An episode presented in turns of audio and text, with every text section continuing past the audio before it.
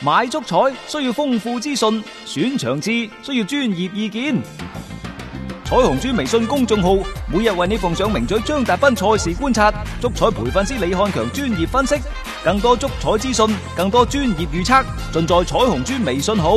彩票嘅彩，紅當當嘅紅，豬籠入水嘅豬，買足彩記得先上嚟彩虹豬睇下啦喂！足球場，英雄地，幾多難忘時刻， Breathtakingly brilliant. 從最後三分鐘絕殺逆轉到伊斯坦布爾勝利大逃亡，從希臘神話到冰島奇蹟，從童話變成現實，從英雄變成傳奇。最偉大嘅球員，最不可思議嘅入球， Extraordinary entertainment. 勝敗之間只有一線，神奇之處，魅力所在，只可意會，更可言傳。足球新勢力。翻翻嚟係第二 part 嘅足球新勢力，我哋啱啱講到呢，就整個西班牙足壇，從西班牙足協到西甲聯盟球員工會，仲有咩體育理事會等等呢。體育理事會仲好啲啊，即係佢仲要管埋足球以外啲賽事。但係西甲聯盟、西班牙足協同埋球員工會之間真係矛盾重重嘅。西班牙足協我哋對上一 part 節目講咗啦，第一就係、西乙 B 以下嘅賽事，呢、個賽賽季就到此為止啦啊，。取消啊，啊！波蘭不 經，因為大家保住咗個飯碗話之你啊，係係啊咪？啊但係西甲西二西乙西呢乙嗯就爆炸，尤其西甲點解呢？因為呢位西班牙足協主席阿魯維咩咩咩先生呢，嗯 佢就喺度講，佢話就而家嘅排名啦，而家嘅排名呢，咁就好啦。嗯皇家馬德里、巴塞羅那、西維爾、皇家蘇斯達，而家係排名全世前四嘅。嗯，佢就話攞到下個賽季歐歐冠嘅資格但係咁喎，歐足聯唔一定肯過你嘅喎。冇錯，佢承唔承認係一回事嚟噶。然之後呢，第五同埋第六嘅加泰同埋馬體會，嗯包括呢就打入咗西班牙國王杯決賽嘅畢爾包呢參加下個賽季嘅歐聯杯，但係全世界都唔中意，嗯 梗係啦，啊嗯全世界唔中意，因為嗱、巴塞就覺得呢、一個唔完整嘅賽季，你邊個冠軍我都冇意思。冇錯，皇馬就話：喂，我都有幾年冇攞過西甲冠軍，係啊，咁你樣又憑剝咩奪俾人我呢？係啊，好啦嗯，可能西維爾同埋皇家蘇斯達就肯嘅，啊，不過歐足聯唔肯呢。唔肯，聯賽排第五嘅加泰先至唔肯。喂，加泰點解我唔可以博咗我今年咁勁？冇錯，啊佢而家個表現好好冇理得咁迅速㗎，好好㗎。尤其馬體會係嗯啊，我今年好似而家聯賽排排第六，但係以我嘅實力、人腳底運，賽季尾我打翻上去前四嗯係好正常嘅。歐足聯甚至乎喺度考慮話，喂，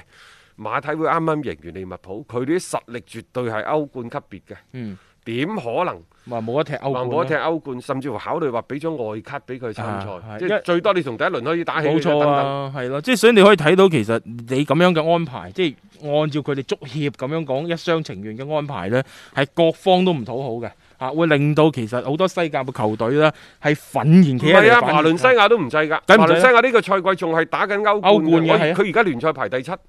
你你憑乜嘢你就覺得我下個賽季或者賽季尾嗰陣時，我唔可以殺得入前六呢？係啊，即係所以其實呢個一刀切係唔妥咯，即係對於各方嚟講咧，你冇辦法去平衡到佢哋嘅各自嘅利益嘅訴求啊，會引起其實好大嘅動亂嘅。誒、所以你一一傳出呢個消息，其實未確鑿嘅，只係傳出呢啲咁嘅消息出嚟啦，已經係引發咁大規模嘅反咁嘅。嘅喎，嗯，即係點解話誒西班牙足協主席魯維亞萊斯嗯，佢可以即係做呢個決定，又或者係做呢個提議呢？咁嘅參加歐足聯聯席會議嘅並唔係西甲聯盟，嗯，係足協嘅。係西班牙足協。哦，咁所以有關歐戰參賽名額嘅分配呢，喺道理上嚟講，其實係係 足協嘅係事足協嘅份內事嚟嘅。又唔關你個西甲聯盟咩事嚇。啊但係呢，足協要做嘅預案就係根據聯賽嘅成績去決定歐戰嘅嗯參賽球隊嗯，嘅最後嘅名額。但係佢並不適用於西甲最終排名嘅確定嘅喎，係啊，亦就係西甲如何排名，要其實打係出嚟西甲聯盟唔係西甲聯盟講，嗯西甲聯盟就係佢啲俱樂部自己商量定嘅。哦，佢佢個真係佢有個執委會喺度哦，但係基本上係嗰啲俱樂部大家有商有量，同英超差唔多嘅啫。嗯亦就係西甲聯盟，如果三十八輪打完，佢就嗱我排名係咁嗯，我俾足協，足協呢就然之後報去歐足聯，咁下個賽季嘅歐戰嘅參賽名額就得㗎啦。啊啊，而明白家係因為比賽未未打打完，完啊西甲都定唔到，係咁你西班牙足協呢，就幫西甲去定咗話，就呢幾隊波啦，上報歐足聯，啊咁歐唔足得聯一喎睇佢又係唔掂嘅，因唔得噶為喎。之前已經警告咗比利時比利噶時㗎啦嘛嘛，你，憑咩嘢咁樣去終結呢一個嘅聯賽，並且報一個咁名額上嚟，我唔承認噶。咁同你喺西班牙呢邊，佢一樣可以唔承認。喂，如果咁個涉及個嗰個面就太啊大因為啦。歐冠同埋歐聯嘅賽事呢，講到底佢係打錢。嗯，一隊波打歐冠，起碼就五六千萬起步。嗯西甲啲球隊打歐聯有光明嘅傳統，嗯至少兩三千萬起步吧。嗯嗯，有啊，係啊，即係打嘅都係錢，憑乜嘢你嚟幫我定啊？係再加上而家喺疫情當下，你最主要快啲去諗嘅呢，就係點樣幫俱樂部慳錢。嗯，動員啲球員呢，少收啲，係因為所有嘅誒、呃基本上大部分嘅支出都係支付咗球員嘅人人工冇錯啊，即係點樣去降薪啊？大家應該係共度指時數間係啊啊係啊然之後點樣去協調嗰個賽程？而唔係分咗人哋嘅蛋糕，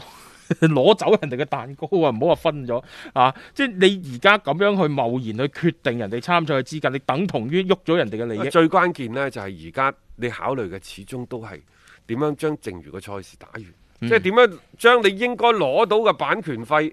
轉播費攞翻嚟，又或者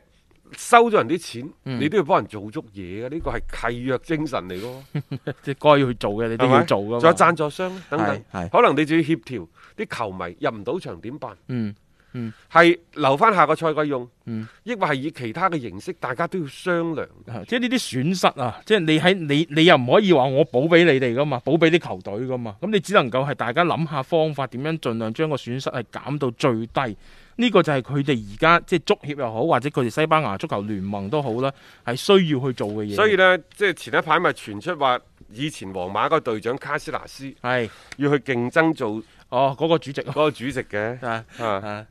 呢個其實 邊有咁容易？但係話呢一個而現任嘅西班牙啊足協嘅主席啊，魯維亞萊斯，嗯其實都係一位頗有諗法以及頗有能力嘅人。嗯我就覺得係咪因為有諗法，所以今次呢有啲方寸大亂？嗯，係即係咪都要諗啲嘢出嚟咁樣樣啊嚇？咁、但係就最終嘅結果，大家都係坐落嚟啦，達成共識嚇、啊起碼嗰個聯賽誒、呃重新開，並且係將剩低落嚟嘅賽事係完成咗佢。因為西班牙嗰度係咁嘅，佢哋當地呢就已經話要將西班牙國家緊急狀態延長至五月九號。嗯呢個提案呢，估計冇咩意外都會百分百通過噶啦。嗯，咁即係話喺五月九號之前呢，唔使打波噶啦。嗯啊，五月九號之前係啦嗯咁然之後再落到嚟，幾時開始打波呢？就要佢哋再傾啦。嗯但係而家睇嚟一個共識就係、就算今年開波，喺今年十二月三十一號之前。都唔會有球迷入場睇波。正常嘅，我覺得各大聯賽都可能會行呢一呢一條嘅即係路啊。咁點解話呢個緊急狀態可以幫助到球隊呢？因為只要當地嘅政府宣布咗誒、呃、國家緊急狀態的話，嗯俱樂部就可以有更加多嘅理由依據嗯。去減薪。冇錯，嗯啊即係呢個係有明文規定嘅，即係對於俱樂部嚟講，起碼佢哋攞住一紙嘅公告，咁啊可以去做呢一個嘅減薪嘅動議先。因為你除咗話男足之外，巴塞羅那大家知道啦，誒、嗯，有籃球都好勁噶，好巴塞勁羅那係嗰啲籃球啊，啊，然之後女足佢啦嗯仲有咩女足啊、手球隊、滑輪隊、五人制足球隊等等， 嗯加加埋埋呢，就大概話可以可以即係減三個億，哦即係所有運動隊加埋係啊，都好犀利啊！哇，其實都好勁啊。但係一線隊就二點六億，啊哈哈！ 咁你哋可想而知，巴塞嗰啲球員啲人工係幾咁幾咁誇張啊！嚇，即係呢個亦都係令到佢哋而家即係有啲壓到唞唔過氣，不得不去做嘅一個好主要嘅原因嚟。啊，誒、佢而家係咁，甚至乎呢，有西班牙當地嘅醫學專家就建議呢，就未來聯賽十八個月之內都嗯空場作戰，空場十八個月，亦、連就係話冠去到二零二一年嘅年底都空場作即戰係。二零二二年再入場咯，嗌啲球迷嚇。